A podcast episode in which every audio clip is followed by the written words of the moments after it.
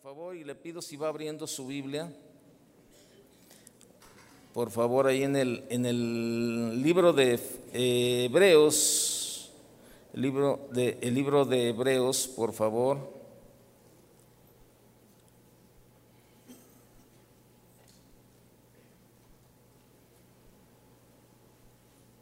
Déjeme buscar mi...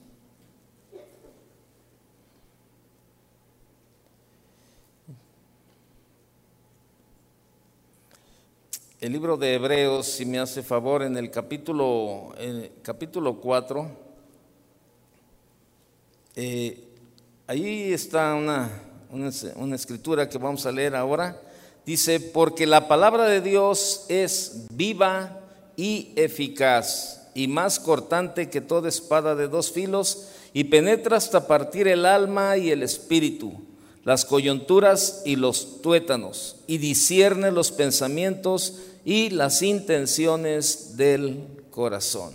Bien, el tema de hoy, ¿verdad? Este, eh, su palabra tiene poder. Y mire, ¿por qué el tema? Porque eh, muchos de nosotros los cristianos eh, solamente escuchamos de la palabra como ahora, ¿no? Que yo le decía de, de, de la oración, que estamos orando por, por las necesidades yo creo lo que la palabra de Dios dice. La palabra de Dios dice que, que Él, que su oído está abierto a todas nuestras peticiones. Dice que su oído está abierto y atento a las oraciones y al clamor de los justos. Entonces, eso, eso a mí me da una confianza de creer la palabra verdad y, hacer lo que tengo que hacer de verdad. Y, y en estos tiempos, de verdad, la, eh, se ha perdido mucho, se ha perdido mucho dentro del cristianismo el poder que tiene la palabra de Dios. O sea, la palabra sigue teniendo el mismo poder de toda la vida, pero nosotros mismos hemos diluido, ¿verdad?, el mensaje de la palabra porque como que no, ya no hay esa certeza, esa credibilidad a la palabra de Dios.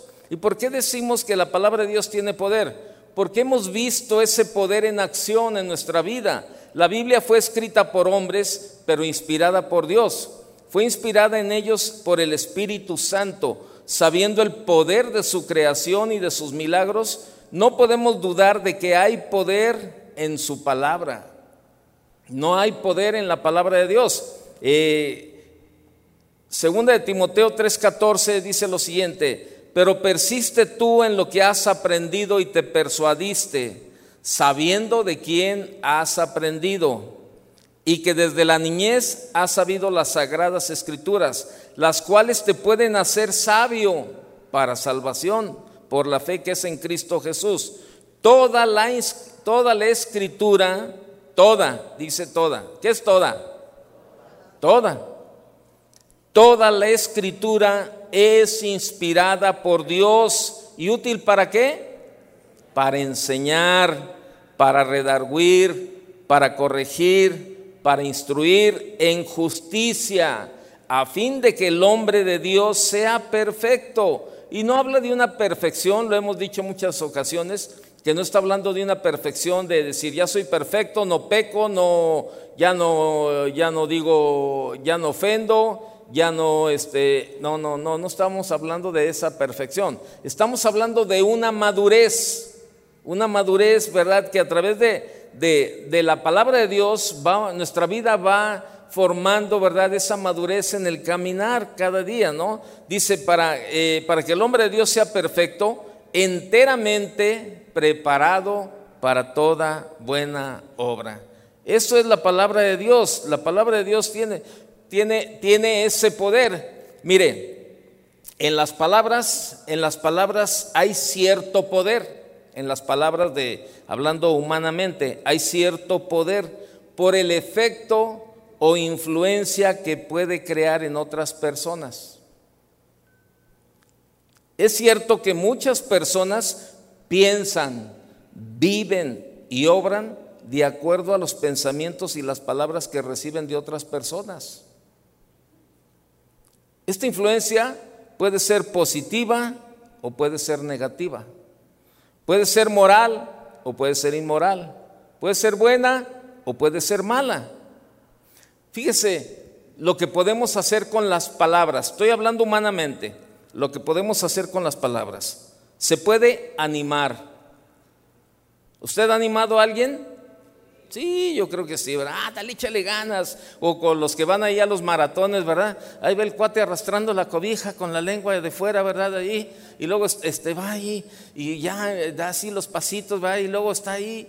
Pero ve de repente ahí a sus hijos y a su familia y todos, órale papá, échale ganas papá. Y el cuate los ve y empieza, ¿verdad? Y órale, mano, y hasta como el, el beat beat, ¿verdad? Sale, mano, ahí el correcaminos, ¿verdad? Este, sale de el espíritu de correcaminos y, y sale y todo, ¿verdad? Pero ¿por qué? Porque las palabras le animaron. ¿Para qué sirve? Para motivar. Muy parecido a animar, ¿verdad? La motivación, pero no, tú puedes. Tú eres el campeón que está dentro de ti, sácalo y ahí está el cuate, ¿verdad? Y todo flaquito ahí, ¿verdad? Y, pero tú eres el, no, tú eres todo un fortachón y tú, y ahí está el niño, ¿verdad? Ahí, este, pero está, lo está motivando para fortalecer, para guiar, para educar, para consolar, para edificar, etcétera, etcétera, etcétera. Asimismo, el lado negativo de las palabras se puede insultar, puede desprestigiar, puede abusar, puede desanimar, desmotivar, guiar o educar mal, entristecer e incluso arruinar a otras personas. Un día, hace muchos años, estoy hablando del año 73, son que, uh, son 27 y 22, 49 años, hace 49 años. Yo tenía un amigo y ese amigo lo mataron, pero un día, un día bromeando, o sea, con mis palabras le, le le dije algo que para él fue un insulto. O sea, bromeábamos y, jugábamos, pero él, él sí le gustaba bromear y le gustaba ahí echar burla y todo lo que sea, pero cuando uno lo tocaba a él, no le gustaba. Entonces yo le dije algo referente a un saco, me acuerdo perfectamente la broma, era referente a un saco que le dije, ay, mira, con ese saco pareces así le dije, don Ferruco, ¿verdad? Le dije ahí. Y entonces, eh, uh, se molestó, se molestó de tal manera, ¿verdad? Eh, que, vino y me dijo, en ese tiempo yo no, estaba estudiando. Todavía la preparatoria en aquellos tiempos era de dos años, era, de, por año. Eh, ahora son por semestres, en aquel tiempo era por años la preparatoria. Entonces, este, cuando yo tenía que presentar el examen final, el examen de, regularización, no me presenté porque ese día falleció mi mamá, en el año 72. Falleció mi mamá, entonces no fui al examen. Y después fui a hablar con el maestro y no, no me quiso ayudar. Y me dijo, no, discúlpame, pero no te puedo ayudar. Entonces hasta el año que entra, entonces me quedé sin estudiar un buen tiempo. Y él la forma de, tratarme me dijo, eh, ya, tú toda la vida te la pasas bromeando y todas. Y me dijo, ¿sabes qué? Tú nunca vas a hacer nada, me dijo. Tú siempre vas a ser un mediocre, siempre vas a estar ahí. Mira ahora, este, ni estudias ni nada, toda la vida, dice, vas a ser así, que este, vas a ser del montón, de ahí, con esa mediocridad. O sea, ¿y sabe qué? Me pegó, me pegó lo que me dijo, me, así, le estoy hablando, éramos cristianos. Entonces me, me, sentí mal, me sentí mal y las palabras este, me empezaron a dar vuelta por dentro. Pero empezaron a pasar los días y yo dije, no, yo no creo lo que él me dijo. Yo sé que sí voy, porque me dijo, ya nunca vas a estudiar, eh, vas a ser toda la vida un burro, mira, ven y estás estudiando. Y sabe que yo empecé, empecé por dentro a, trabajar, a trabajar, a trabajar. Y dije, no, yo no, yo quiero salir de donde estoy. A mí no me gustaba la vida que yo había vivido de niño, con todas las carencias, con todo ese tipo de situaciones. Yo dije, no, yo no quiero esa vida para mí, ni para mi esposa, ni para mis hijos el día de mañana. Yo quiero hacer algo. Estaba soltero, tenía, 20, tenía 19 años en ese tiempo. 19 años tenía yo. Y, este, y ¿sabe qué? Eh, esas, esas, palabras vinieron a mi vida, ¿verdad? Y, y, como que me inyectaron este combustible y comencé a moverme, comencé a moverme y fui y, este, me inscribí eh, a la universidad. Y yo dije, bueno, pues si salgo, ¿verdad? Este, en listas, qué bueno. Y cuando un día aparezco en listas, ¿verdad? Este, ahí aparece mi nombre y este, ya estoy admitido en la universidad me acordé, este amigo lo mataron precisamente antes de, que yo saliera en listas. Este, la lista salió en marzo y a él lo mataron en, enero por un conflicto estudiantil. Y, este, y cuando yo recibí la papeleta de que estaba en listas, me acordé, me acordé de este amigo. ¿Y sabe qué hice? Le dije, gracias. Gracias. Gracias por decirme esas palabras, porque esas palabras me ayudaron de tal manera que, me animaron, me motivaron y eh, por eso comencé todos los trámites. Y la verdad, hasta el día de hoy vivo agradecido con él, aún por las palabras que me dijo. ¿Fueron ofensivas? Sí, fueron ofensivas, pero ya yo las utilicé, pero para mejorar. Y es, es lo que el hombre puede hacer. Con la palabra puede animar, puede motivar, puede insultar, puede hacer lo que quiera. Pero si, si una palabra de, de, los padres hacia los hijos los motiva, los anima, los fortalece, los guía, los educa, los consuela, los edifica, imagínese qué podrá hacer Dios a través de su palabra. El problema, ¿sabe cuál es? Que no le creemos a Dios. ¿Cuántos niños crecen, verdad, en hogares donde los padres los etiquetan de tal manera, verdad? Por eso debemos de ser bien sabios con nuestros hijos, porque nuestros hijos están siendo formados a través de la palabra de nosotros como padres. Le digo, nosotros como padres los podemos animar, motivar, fortalecer, guiar, educar, consolar, edificar, etcétera, etcétera. Pero también la palabra más poderosa en la vida de nuestros hijos es la palabra de Dios. Y es la que tenemos que compartir y transmitir. No importa la edad que tengan tus hijos. Yo siempre digo esto, no importa la edad, la, etapa que tengan tus hijos. El jueves pasado, ¿verdad? Una de las hermanas de, los sugieres, una servidora, eh, me iba pasando yo por ahí y me dice, pastor, pastor, venga, venga. Digo, ¿qué pasó? ¿Qué cree, pastor? Mis hijos ya se entregaron a Dios. Y ya está hablando de hijos casados. Le digo, ¿ya ve? La palabra de Dios tiene poder. Déselo bien, si se lo va a dar, déselo.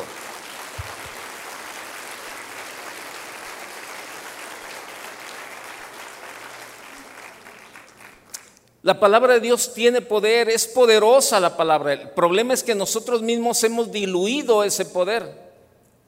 Hemos diluido. Hemos diluido el poder que ejerce la palabra de Dios cuando nosotros, cuando nosotros la, hablamos. Y mire, no es cualquier afirmación. Podemos decir que hemos, eh, por ejemplo, eh, podemos decir que hemos cocinado, hemos hecho una casa y cosas más grandes en este mundo, pero todo eso es insignificante en comparación con crear todo un universo. Tú puedes hacer un pastel y puedes construir una casa y puedes, puedes hacer lo que quieras. Pero nada se compara con la creación del universo. Y solo fue por la palabra de Dios. Nada más. Nada más la palabra de Dios, el poder de su palabra. Por su palabra fue creado el universo. Por su palabra sostiene y sustenta lo que Él creó. O sea, todo es a través de su palabra. Por eso tenemos que, eh, tenemos nosotros que hablar, creer primeramente y hablar su palabra. Aquí sucede algo bien, bien interesante, ¿no? Entonces, cuando nosotros nos disponemos a creerle a la palabra de Dios, hay cambios en nuestra vida. Cambios. Mire, yo lo he dicho muchas veces, lo he, testificado y, quiero aprovechar para comentárselo ahora. Yo sé que usted lo sabe, pero va, va, va de la mano con lo que le estoy diciendo. Yo, usted sabe que mi problema antes del Señor era el alcohol y drogas. Y y todo el paquete, usted sabe todo lo que conlleva eso, drogas, alcohol, mentira, tranza, este, todo lo que usted quiera. Y, y la verdad, yo hice una serie de intentos Fui a los grupos de alcohólicos, fui al templo, a la religión tradicional y juré ahí escrito, ¿verdad? Escribí en un, en un papelito que le daban a uno ahí, haz tu compromiso aquí, ¿por cuánto tiempo dejas de, vas a dejar de beber? No, pues por un año, no pude, por seis meses tampoco pude, por tres meses, no, pues es que es mucho tiempo, por un mes, bueno, ve, eh, me dijeron, comienza por un mes, está bien, pues por un mes este, fui conocí los programas de, de, alcohólicos, ¿verdad? Este, una persona me llevó y, y, conocí todo ese tipo de cosas y yo seguí en las mismas. Pero la que es mi esposa me, me hablaba, me comenzó a hablar la palabra y me dijo un día, ¿verdad? Vaya conmigo, 1 Corintios, capítulo 6.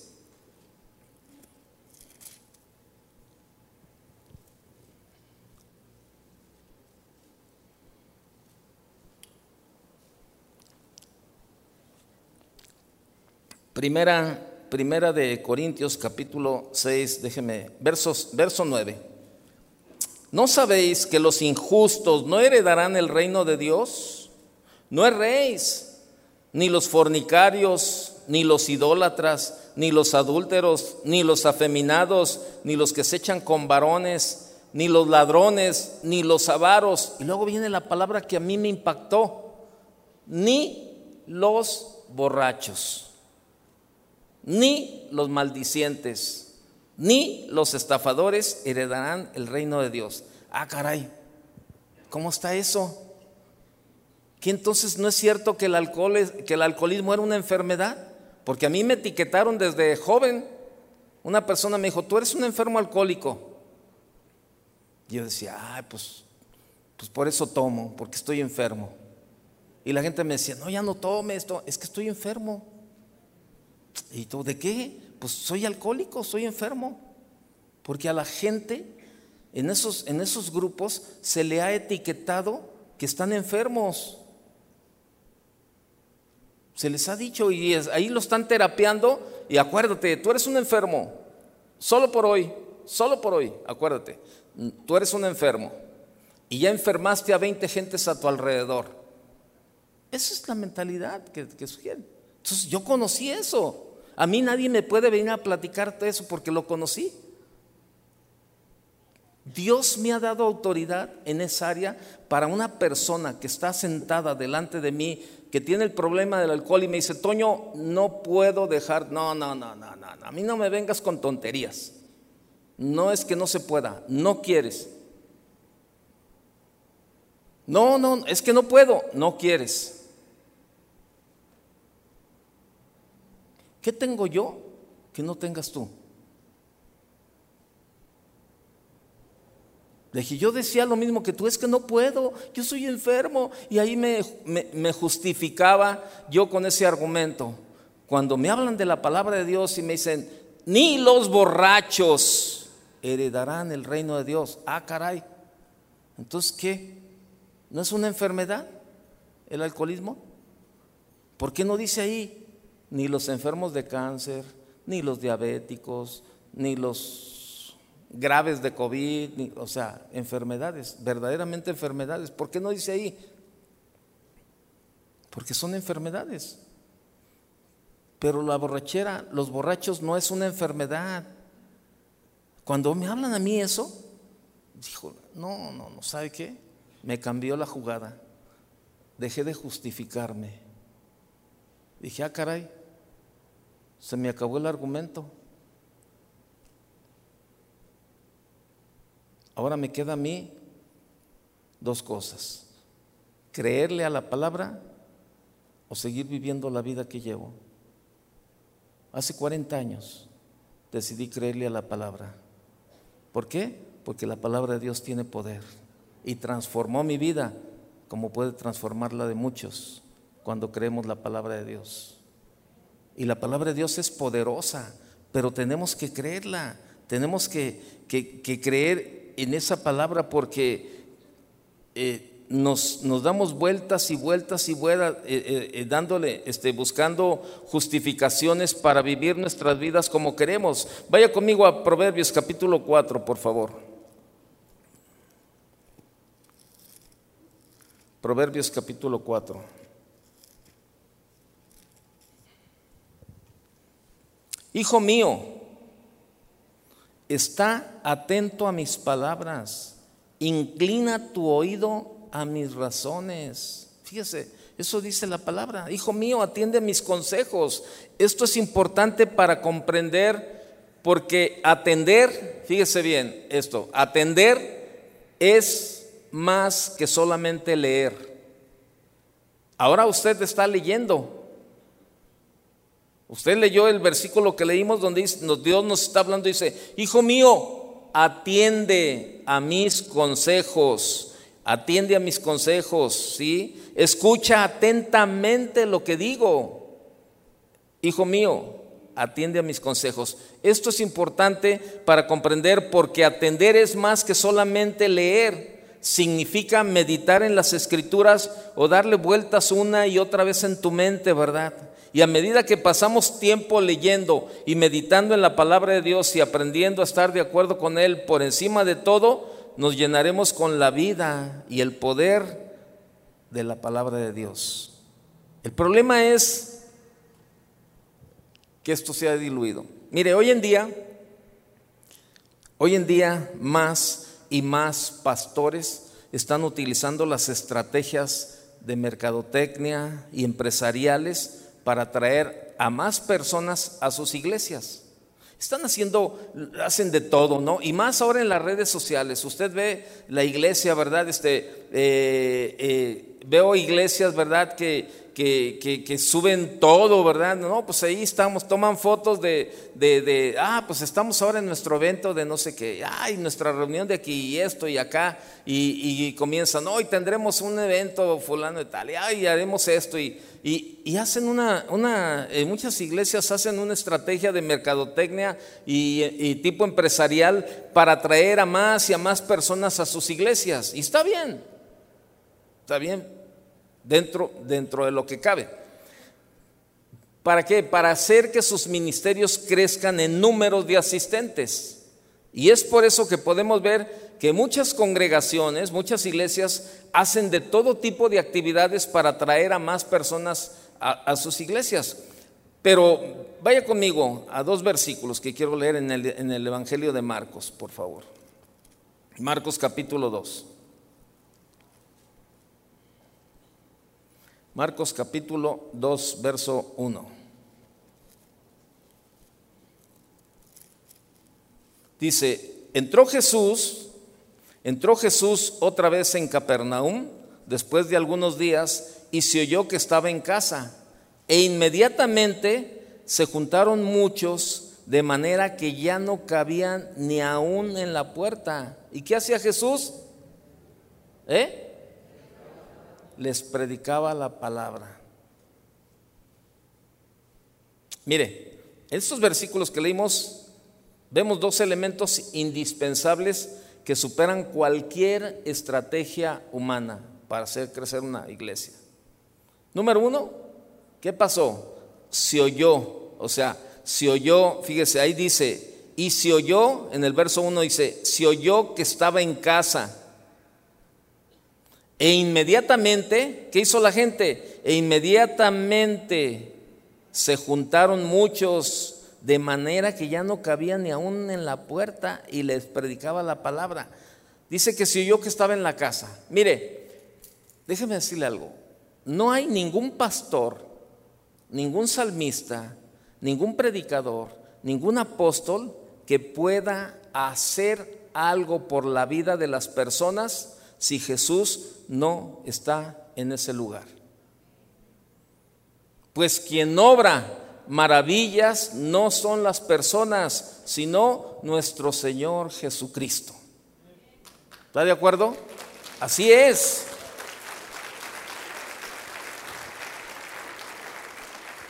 Pero lamentablemente, lamentablemente muchas veces engrandecemos más a los engrandecemos más los nombres de los hombres y de las mujeres que el de nuestro Señor Jesucristo. Qué tristeza le damos más valor al hombre que a Jesús. Le damos más importancia a la palabra del hombre que a la palabra de Dios, que a la palabra de Jesús. Pensamos que es más atractivo, más llamativo el nombre de un artista o un pastor reconocido que el de nuestro Señor Jesucristo, pero no es así. El importante es Jesús, el indispensable es Jesús, el que no puede faltar en estas reuniones es Jesús. ¿Está de acuerdo? ¿Y todo por qué? Por el poder de su palabra. Porque esa, eso es lo que transforma nuestras vidas, la palabra de Dios. ¿Qué más dice? Dice ahí en esos versículos que leímos que les predicaba la palabra. La casa estaba llena de personas para oír predicar a Jesús. La mejor estrategia, la mejor estrategia de crecimiento en las iglesias es predicar la palabra de Dios. Esa es la mejor estrategia para que la iglesia pueda crecer. Predicar la palabra de Dios. El poder de una iglesia no está en las guitarras, no está en la batería, no está en las danzas. El poder transformador de una iglesia está en la palabra de nuestro Dios. Créanmelo. Y por eso le digo que se ha desvirtuado esto mucho. Las congregaciones no tienen que crecer solamente en número, en estadísticas, sino principalmente en el conocimiento de la palabra de Dios. Eso, por eso debería de ser reconocida una iglesia. Ese debería de ser el crecimiento de una iglesia, crecer en la palabra de Dios. Que nuestra vida como miembros de esa iglesia transmita a los demás que hay un crecimiento. Oye, este, hay un crecimiento en tu iglesia, sí, pero no es en número, es en la transformación de vidas. ¿Por qué? Por medio de la palabra de Dios. Hace muchos años iniciaba casa de oración. Le estoy hablando de los primeros años de casa de oración. Pues el Señor dio gracia a esta congregación y comenzó a crecer. Comenzó a crecer la congregación, ¿verdad? Este, y crecía y llegaba y llegaba gente, ¿verdad? Y este, y, y entonces los pastores, ¿verdad? Algunos pastores se acercaron con el pastor Chuy y le dijeron, pastor, compártenos el método. Compártenos cuál es tu estrategia para hacer crecer la, iglesia. Tú tienes unos cuantos años, nosotros tenemos muchos años ya este, como iglesia y no hemos visto realmente eh, un crecimiento como el que estamos viendo ahora con ustedes ahí en casa de oración. Y el pastor le dijo, el pastor les decía, no, es que yo no tengo ninguna estrategia. No hay ninguna estrategia, no hay ningún programa, no hay, no hay, no hay nada. No, no, yo, créanmelo, humanamente yo no tengo ni, es más, si me dicen, dinos cómo, no sé. Humanamente y, algunos se molestaron y decían, no, lo que pasa es que tú eres egoísta. No, quieres compartir con nosotros este, lo que tú estás poniendo en práctica y que ahora podemos ver que, hay crecimiento en, en tu congregación. Y él les dijo, miren, lo único que yo les puedo recomendar es que prediquemos la palabra de Dios. Eso es lo único que yo les puedo recomendar. ¿Y sabe por qué? Porque los tiempos, fíjese, esto que le estoy hablando hace como 37 años o 38. Y, decía, y el pastor decía, es que los tiempos, los tiempos ya no están para jugar, ya no están para utilizar el púlpito para, para platicar chistes o para hacerle perder tiempo a la gente. Gente que viene desde lejos, a lo mejor una hora de camino, 40 minutos, 50 minutos de camino, ¿verdad? Gente que deja de hacer muchas cosas por venir y sentarse y escuchar la palabra y que nosotros como pastores nos subamos aquí solamente a hacerles perder el tiempo, solamente a distraerlos, solamente a, ahora sí, ¿verdad? Como, eh, tipo show, ¿verdad? A entretenerlos. No, no, no tiene sentido, no es justo. No es justo que la gente deje de hacer todo lo que tiene que hacer para venir a escuchar la palabra y que nosotros este, utilicemos eh, todo esto para, entretenerlos. Lo único que yo les puedo decir es, prediquen la palabra de Dios, les dijo el pastor. Y los demás dijeron, no, no, no, eh, la verdad no nos quieres compartir lo que estás haciendo. Prediquen la palabra de Dios. La gente tiene hambre. La gente tiene hambre de la palabra de Dios. Por muchos años la gente ha vivido una religiosidad, la gente quiere escuchar la palabra de Dios. Y sabe, mientras Dios nos permite en esta iglesia, usted no va a escuchar otra cosa más que la palabra de Dios. Porque la palabra de Dios es la que transforma las vidas. Porque la palabra de Dios es la que tiene poder para sanar, poder para edificar, poder para todo lo que usted quiera.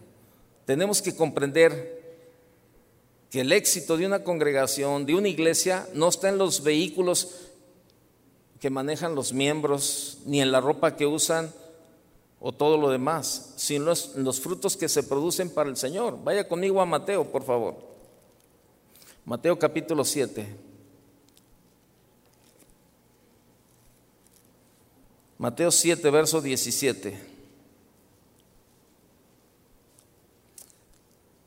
Dice, así todo buen árbol da buenos frutos, pero el árbol malo da frutos malos.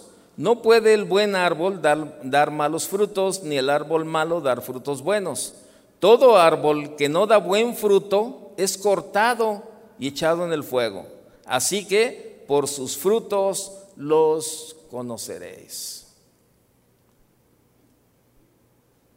Los frutos del cristiano son espirituales no son materiales, no son frutos de dinero, no, estamos hablando de frutos de dinero, de casas, de vehículos, de viajes, de empresas, etc.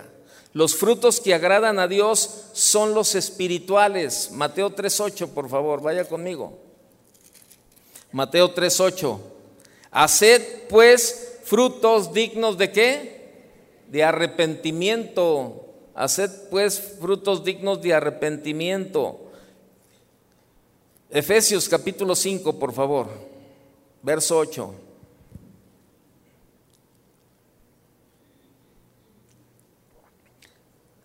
Dice lo siguiente, porque en otro tiempo erais tinieblas. ¿Cuántos éramos tinieblas? Pues todos los que no conocíamos a Dios. Porque en otro tiempo erais tinieblas, mas ahora sois luz en el Señor andad como hijos de luz, porque el fruto del Espíritu es en toda bondad, justicia y verdad, comprobando lo que es agradable al Señor. Por eso, por eso es importante que conozcamos, ¿verdad? Este, eh, ahora sí, la operación espiritual, hablando, hablando como de las matemáticas, ¿verdad? ¿Se acuerda que sean hay, haz tantas operaciones, así nos decían. Vamos a hablar, una operación espiritual. Para fructificar en Cristo, ¿verdad? Vaya, conmigo a Marcos. Ahorita le digo, le digo lo que quiero comentar. Marcos 4:20. Marcos capítulo 4, verso 20. Marcos 4:20 dice lo siguiente. Y estos son, estos son los que fueron sembrados en buena tierra los que oyen la palabra y la reciben y dan fruto a 30, 60 y a 100 por uno. Mire, yo le digo una operación espiritual. Bueno, vamos a poner una ecuación espiritual. Para fructificar en Cristo, ya leímos este versículo, oír la palabra, tiene que oír la palabra como estamos ahora. Estamos escuchando. ¿Qué es lo que estamos leyendo? La palabra. Usted y yo estamos escuchando la palabra. Entonces, punto número uno, la palabra. Tenemos que oír la palabra. Dos, recibir la palabra. Ya la recibimos ahorita que la escuchamos. ¿Cuál es la tercera parte? ¿Eh? Dar fruto. Ahí es donde todo mundo, donde la mayoría se pierde. La escuchamos, la recibimos, pero nos quedamos en la última parte, no damos fruto.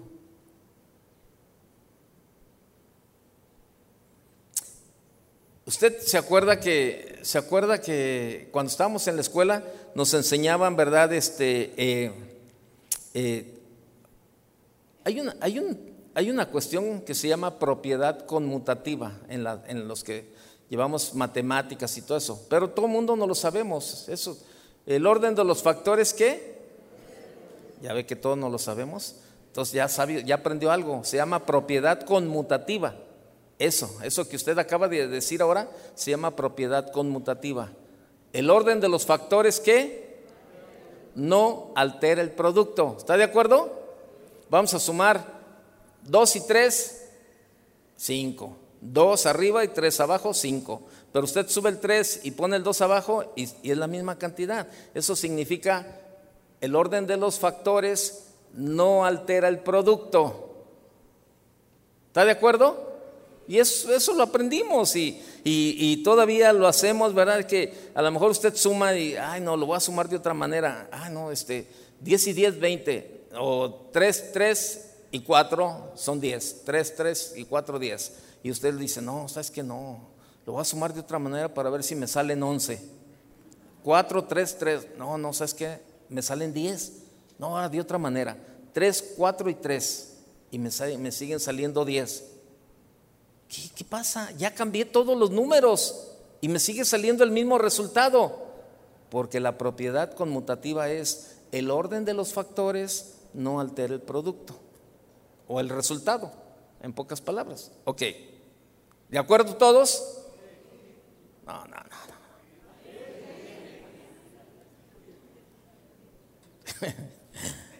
Es que quiero que esté de acuerdo conmigo para continuar.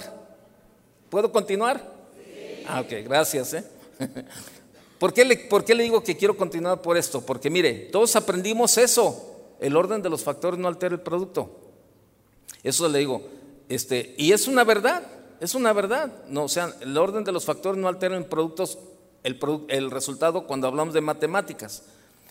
Pero en esta, en la ecuación espiritual, Fíjense bien, en las matemáticas espirituales, vamos a llamarlo de esa manera, esto no aplica. El orden de los factores si altera el producto en, lo espiritual.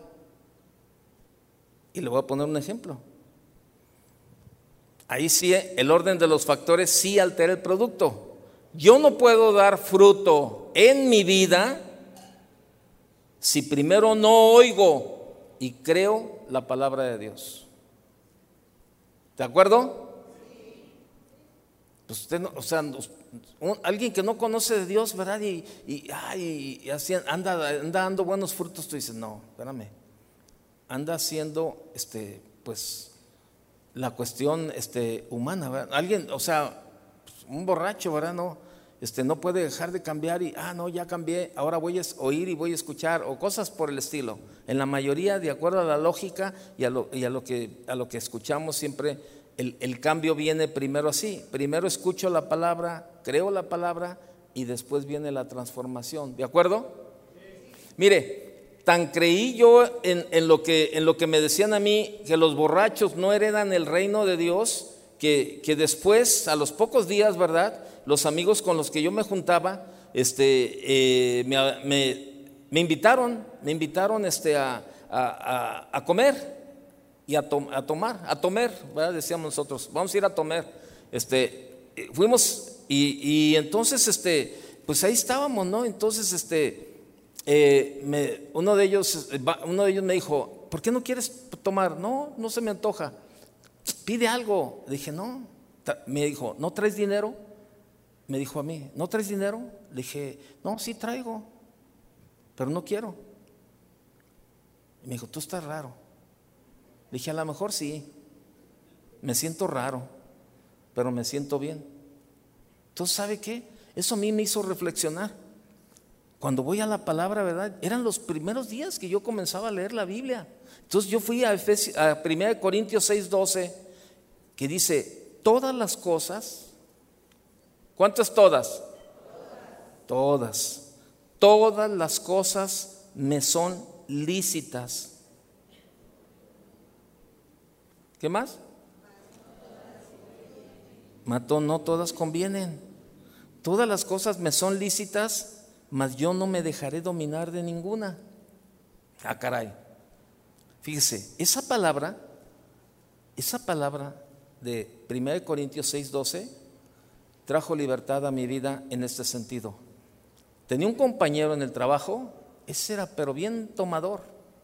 Entonces me dijo, tú no tomas porque tienes miedo, me dijo.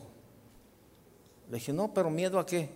Miedo a volver a agarrar la borrachera. Le dije, pero no, no, fíjate que no, estoy convencido. Entonces yo, y este, me dijo, no, te puedo apostar que si te tomas una, la vuelves a agarrar. O sea, me estaba, me estaba ahí, ¿verdad? Como que, órale, tentando, ¿no? Y le dije, fíjate que no. Le dije, te voy a decir algo. Cuando yo comencé a ir a los grupos de alcohólicos, yo estaba reprimido, no estaba convencido. Y estaba reprimido, te voy a decir por qué me sentía reprimido, porque me daba coraje, me daba coraje ver a los que tomaban. No podía estar yo con la gente que tomaba, porque yo, como estaba, como estaba en ese grupo, me sentía reprimido y decía, no, es que yo no puedo, no puedo. La verdad me da coraje, mejor no voy, mejor me voy de aquí, de este lugar, porque están tomando y, me están poniendo la tentación y solo por hoy no puedo tomar. Y, y me sentía reprimido, le decía. Digo, pero ahora, le dije, Dios a través de su palabra ha traído una libertad a mi vida que te puedo decir que estoy convencido de lo que estoy haciendo. Y me dijo él, no es cierto, estoy convencido. Me dijo, bueno, al paso de los años te voy a ver si estás convencido. Nos vemos. Y no hace mucho lo vi.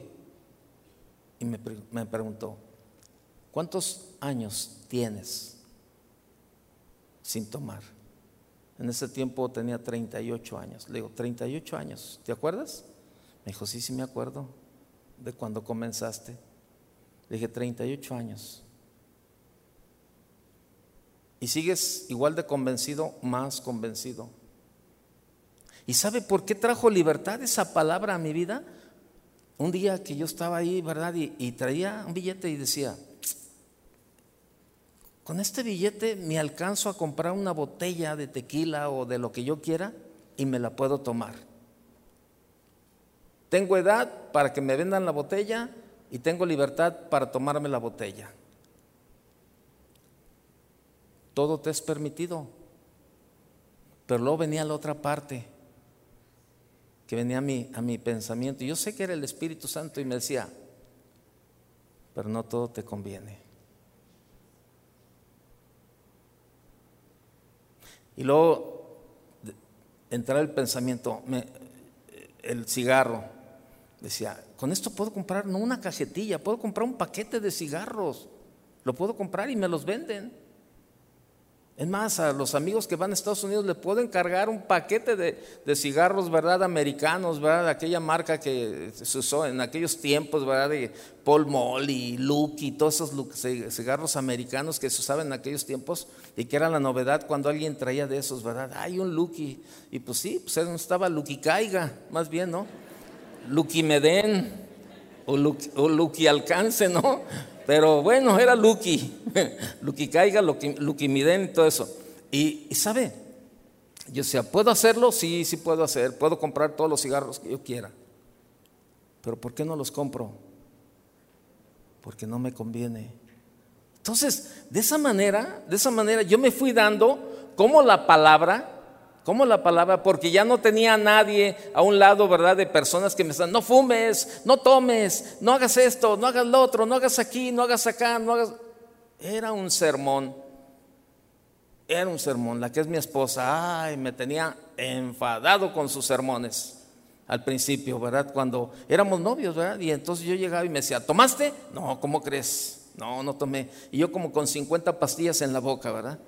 ¿Fumaste? No, ¿cómo crees? Me lavaba con todas las pastas dentales que había en ese tiempo, con todos los enjuagues bucales, ¿verdad? Yo llegaba perfume por todos lados y me, ¿fumaste? No, no fumé, pero era un hipócrita. Era un hipócrita. Era un hipócrita porque sí lo hacía, sí fumaba, sí tomaba.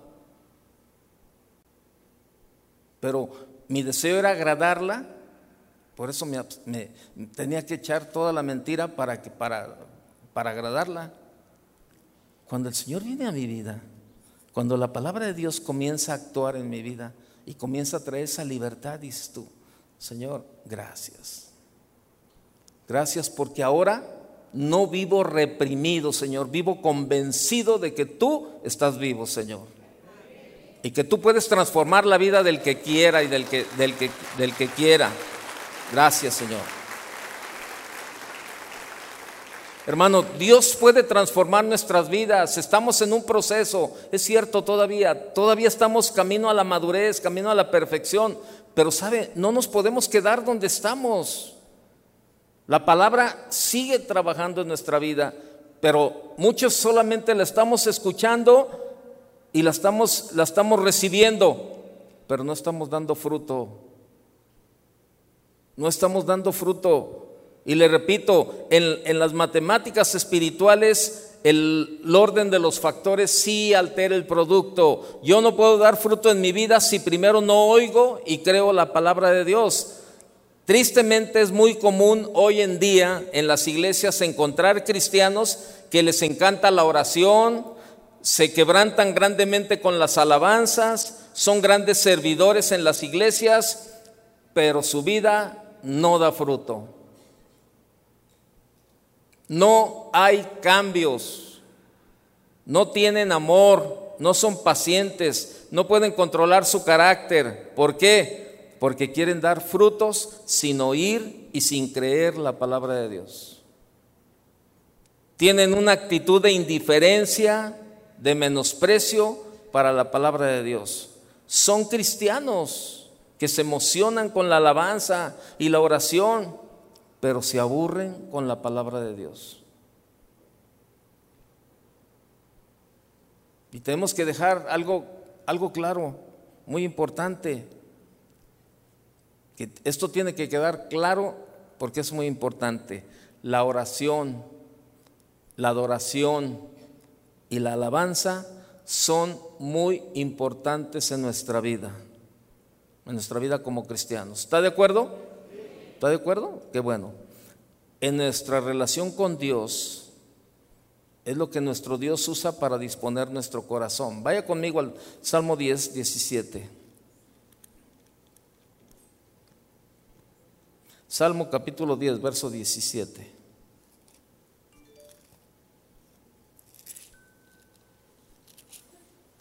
El deseo, el deseo de los humildes oíste, oh Señor. Luego fíjese lo que dice la segunda parte. Tú dispones su corazón y haces atento su oído. Quiero dejarlo bien claro. La oración la adoración y la alabanza son muy importantes en nuestra vida cristiana, en nuestra relación con Dios. Es lo que nuestro Dios usa para disponer nuestro corazón. Cuando usted llega, ¿verdad? Y, este, y, se dispone, ¿verdad? Este, empieza a alabar, ¿verdad? Empieza la alabanza y luego después a través de la adoración usted también comienza, ¿verdad? Y, la tierra, la tierra de, de su corazón comienza a ser preparada. ¿Para qué? Para cuando viene el tiempo de la palabra, que la palabra caiga en tierra buena, en tierra buena. No es lo mismo cuando usted llega tarde, ¿verdad? Y ya nomás llega directo a la predicación, como hay mucha gente que lo dice, no, para mí la alabanza no, para mí la palabra, para mí la palabra. Bueno, si fuera verdaderamente para ti la palabra, entenderías el contexto de la alabanza, la adoración y la palabra. Si fuera realmente importante la palabra como dices. Porque mucha gente no quiere llegar al tiempo de la alabanza ni de la, adoración. Porque luego dicen, no, es que para mí lo más importante es la palabra. Pues sí, pero la palabra te está diciendo que todo va junto con pegado. Tienes que tener un buen tiempo de alabanza, un, tiempo de, un buen tiempo de adoración para que tu corazón esté preparado para recibir la palabra de Dios. Ese es el orden. Ese es el orden, nada más, es el orden. Pero lo único, mire, y, de verdad, créamelo, lo que le digo que quede claro, la oración y la adoración y la alabanza son muy importantes en nuestra vida cristiana, en nuestra relación con Dios, es lo que nuestro Dios usa para disponer nuestro corazón. Dispone, ahí en el, en el versículo, en el versículo que leímos ahorita, en, la parte de segunda de ese versículo 17 dice, tú dispones, tú dispones, fíjate, Disponer. ¿Qué es la palabra disponer? Poner las cosas en la situación necesaria para lograr un fin. Tú dispones, o sea, poner las cosas en, en, la situación necesaria para lograr un fin. O sea, preparar una cosa para un fin.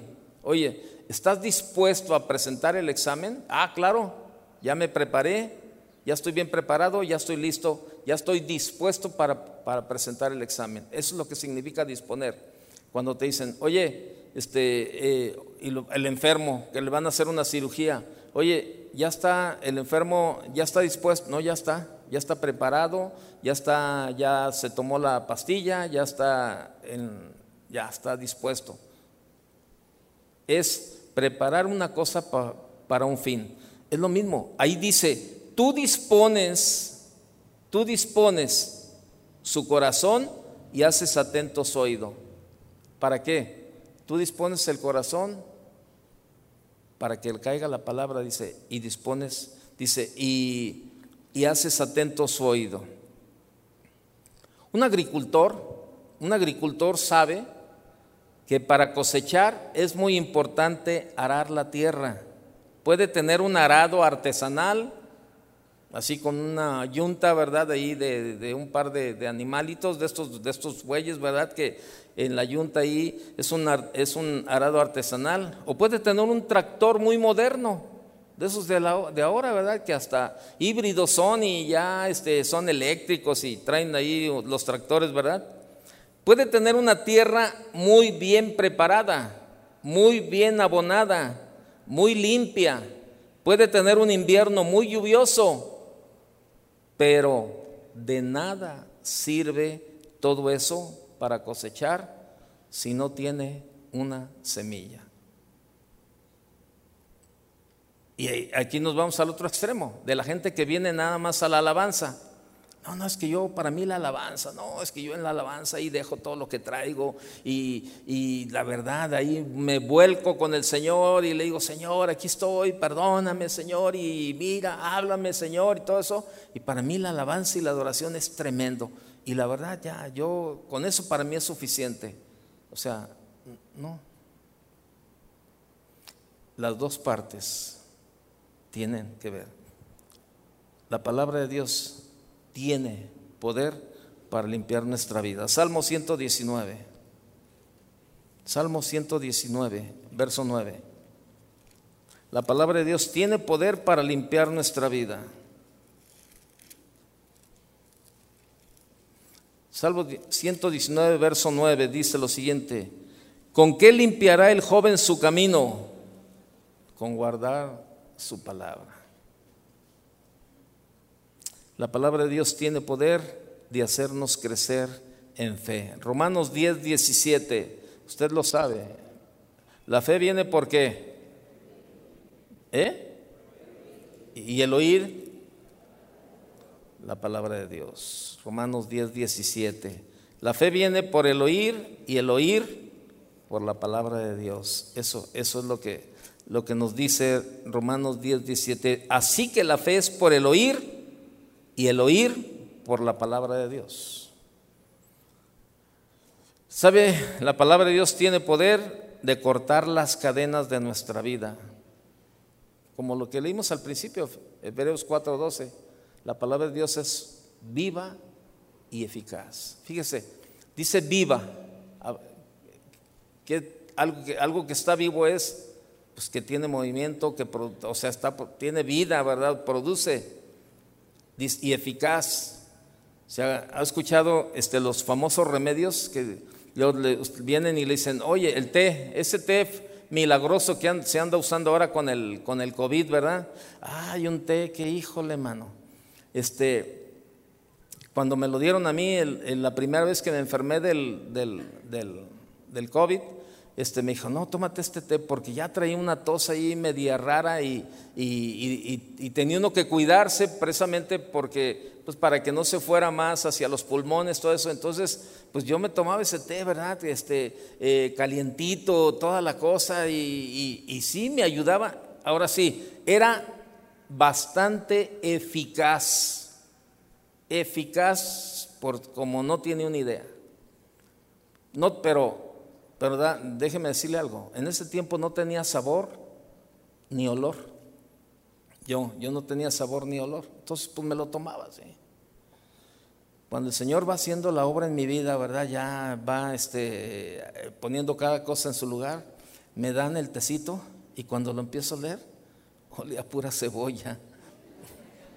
Dije, Señor, gracias que ya me sanaste. No, ya no quiero el té para nada. No, y, sabe, de verdad, era, lleva cebolla morada. Eh, si quieres, saque, se lo voy a, le voy a dar la receta. le voy a dar la receta.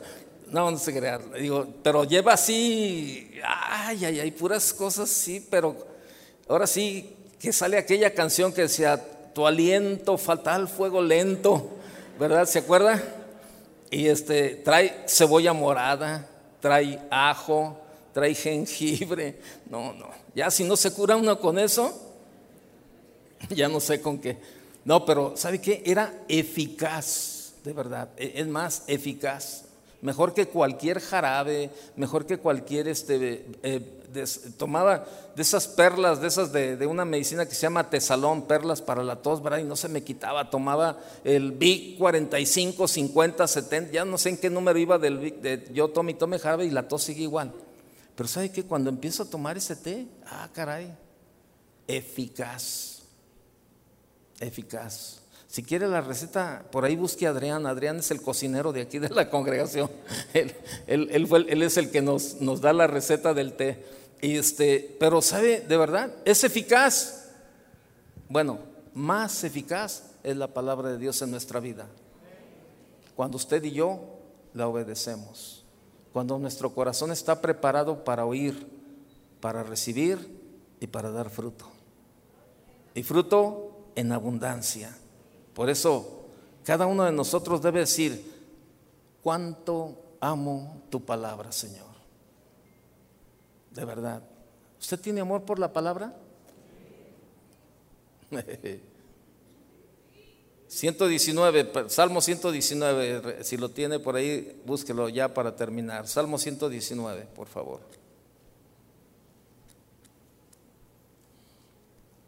Salmo 119,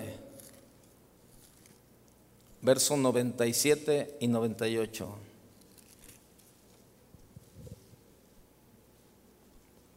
Oh, cuánto amo yo tu ley. Todo el día es ella mi meditación. Me has hecho más sabio que mis enemigos con tus mandamientos, porque siempre están conmigo. Cuánto amo yo tu ley. Todo el día medito en ella. Tus mandamientos me hacen más sabio que mis enemigos. Hermano, la palabra de Dios tiene poder y no, no ha perdido ese poder. Mire, estos tiempos que estamos viendo hay mucha gente que vive como le da su gusto, que no tiene nada que ver y vemos mucha de rebeldía, desobediencia, eh, una manera de vivir así. Pero déjeme decirle algo, la palabra de Dios no ha perdido poder, la palabra de Dios sigue, sigue y sigue haciendo lo que tiene que hacer. ¿Y sabe por qué? Porque es la palabra de Dios. Y aún la Biblia no nos esconde nada de, lo que dice, que en los últimos tiempos, ¿verdad? La maldad, la maldad se acrecentará. Entonces se cumple, se cumple lo que la palabra de Dios dice, el amor de muchos que se enfriará. Por eso le digo, la palabra sigue teniendo ese poder. La cuestión es que nosotros, al vivirla, le damos ese poder. Cuando es transformada nuestra vida y la gente puede, puede ver nuestras vidas y decir, oye, ¿que no era este el borracho de la esquina? Sí. Pero fíjate que conoció a Cristo y a través de su palabra, Él lo transformó. Oye, esta no era la mujer de la esquina a la que diario se dedicaba a chismear. Sí, ella es. Pero ahora lo único que habla es la palabra de Dios. Pero, ah, ¿cómo cambió? Por la palabra de Dios. Por eso no debemos, no debemos dejar de hablar la palabra de Dios, hermano. Termino yo con este. Isaías 55, 11, por favor, ya. Isaías 55, 11.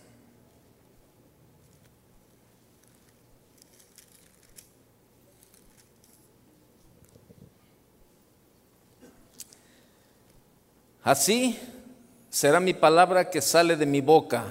No volverá a mí vacía, sino que hará lo que yo quiero y será prosperada en aquello para que la, para que la envíe. Ahí está. Así es también la palabra que sale de mi boca. No volverá a mí vacía, sino que hará lo que yo deseo y cumplirá con mis propósitos. Ahí está la palabra de Dios. Por eso no deje de hablarle a sus hijos. Y le repito, ah, usted me puede decir, Toño, mis hijos ya están casados, hábleles la palabra. Hábleles la palabra. Que tiene hijos pequeños, con mayor razón, háblele la palabra.